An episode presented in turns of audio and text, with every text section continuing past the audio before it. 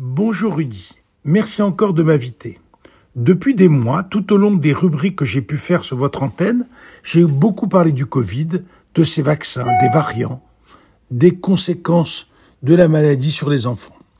En ce début d'année 2022, un vent d'optimisme souffle dans le monde au bout de quelques semaines de la vague Omicron.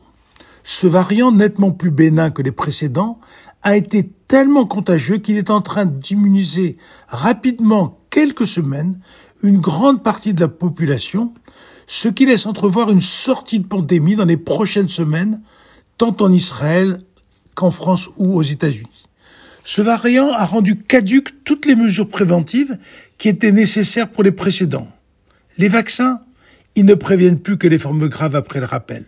Le masque chirurgical, il est beaucoup moins efficace parce que les virus se transmettent par l'air.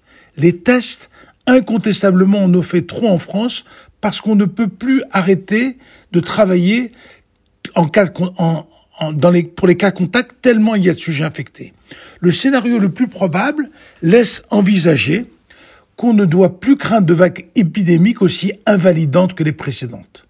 Est-ce pour autant qu'il faut arrêter toutes les mesures de prévention dès maintenant? Non, pas tout de suite. Il faut progressivement les alléger, les rendre plus supportables pour que la diminution du pic, du pic épidémique Omicron soit plus rapide et permette plus rapidement un retour à une vie normale.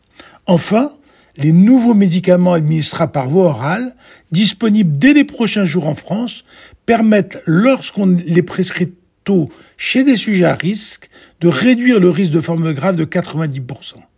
Bref, un tableau très optimiste pour les mois à venir, avec cependant encore les dernières semaines du mois de janvier difficiles. À bientôt Rudy pour de nouvelles, je l'espère encore meilleures.